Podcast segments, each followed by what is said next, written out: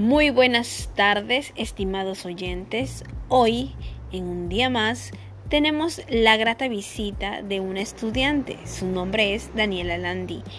Ella nos va a presentar y nos va a hablar sobre un proyecto escolar radial. Hola Daniela, ¿cómo te encuentras? Hola María, muchas gracias por invitarme a este programa radial. El gusto es nuestro, Daniela. Para empezar, te voy a hacer unas pequeñas preguntas sobre tu proyecto. ¿Cuál es el tema del proyecto que has desarrollado en clase? Salud y bienestar individual y colectivo. ¿Y qué significa tener salud? La salud es un estado de completo bienestar físico, mental y social, es decir, no solamente la ausencia de enfermedades. Ok, muy bien Daniela.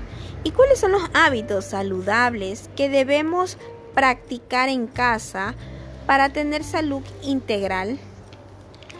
Debemos practicar ejercicio por lo menos dos o tres veces a la semana, hidratarnos, es decir, tomar agua dos o tres veces diarios según su peso y comer alimentos saludables como las legumbres, vegetales, las frutas, carnes, mariscos, es decir, una dieta equilibrada.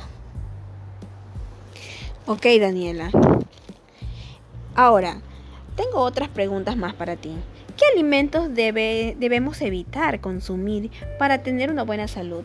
Debemos evitar consumir los alimentos con azúcares, grasas, conservantes químicos, alimentos en base de harinas, los fritos, los embutidos y los adultos no consumir bebidas alcohólicas.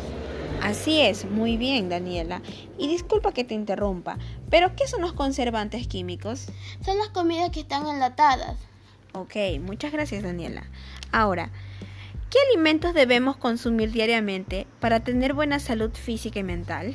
Debemos consumir diariamente las frutas, las verduras, las legumbres, en pequeñas cantidades la, leche y los productos lácteos. Comer carne, pollo, pescado regularmente en cantidades normales y necesarias.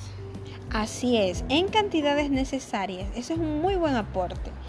Daniela, ¿qué actividades podemos realizar en familia para mantener un bienestar en la salud? Debemos realizar dos o tres veces a la semana ejercicio en familia, cocinar por lo menos una vez a la semana en familia, realizar juegos en casa con la familia, hacer trabajos manuales en familia y sembrar plantas en casa en familia. Así es, Daniela, todo esto favorece a los lazos familiares y hace tener pues un total bienestar de salud tanto físico como mental. Daniela, ¿Qué recomendaciones específicas nos da la OMS, es decir, la Organización Mundial de la Salud, para mantenernos saludables?